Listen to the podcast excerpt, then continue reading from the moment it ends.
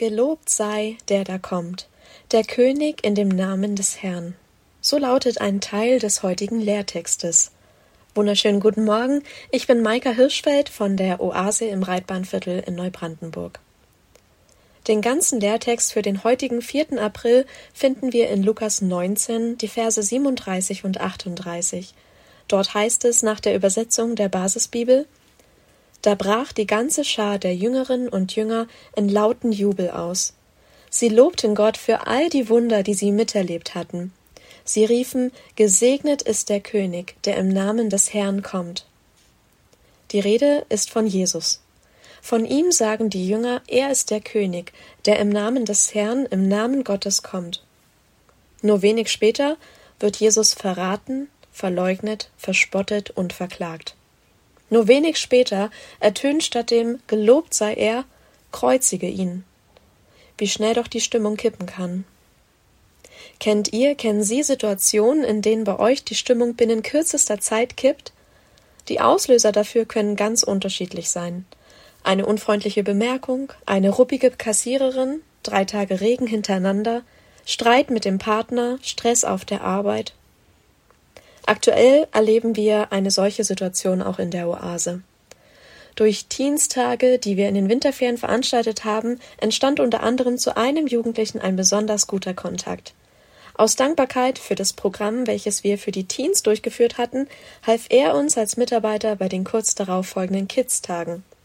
Er verstand sich mit sämtlichen Mitarbeitern richtig gut, war mega nett und hilfsbereit, erzählte uns von seinen Zukunftsplänen inklusive Ausbildung und Familie und wollte selbst auch Teil eines Hauskreises werden und von Jesus hören. Innerhalb weniger Tage kippte die Stimmung. Statt zu helfen und zu unterstützen, boykottierte er unsere Programme. Statt die Beziehung zu uns zu vertiefen, distanzierte er sich mehr und mehr von uns und verlor jeglichen Respekt. Aus Freundschaft wurde fast schon so etwas wie Feindschaft. Das spitzte sich so sehr zu, dass Nachbarn schließlich die Polizei riefen, da er auf unserem Grundstück randalierte. Ein bisschen können wir aus Informationsfetzen, die wir hier und da aufgeschnappt haben, erahnen, dass sein Leben gerade ordentlich durchgerüttelt wird. Vielleicht sind es Angst und Unsicherheit, die sich bei ihm in Auflehnung und Zerstörungswut äußern. Wie so oft liegt das eigentliche Problem nicht in den für uns sichtbaren Symptomen, sondern viel tiefer. Es ist erschreckend, wie schnell die Stimmung kippen kann, wie schnell sich die Wetterlage ändern kann und eine sanfte Frühlingsbrise zum Orkan mutiert. Aus Gelobt sei er wird innerhalb weniger Tage kreuzige ihn.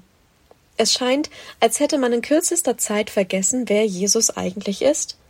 Trotz seiner ganzen Wundertaten und trotz der zahlreichen Prophezeiungen, die auf ihn hinwiesen. Doch haben die Leute damals es wirklich vergessen? Oder haben sie Jesus trotz allem, was er gewirkt hat und trotz der Prophezeiungen nicht als den Sohn Gottes erkannt? Haben sie trotz allem, was sie gehört und gesehen hatten, nicht begriffen, dass er der Messias, der Erlöser ist? In dem Parallelbericht in Johannes 12, Vers 16 ist davon die Rede, dass die Jünger zu der Zeit noch nicht wirklich verstanden, was da passierte und was sie da eigentlich riefen.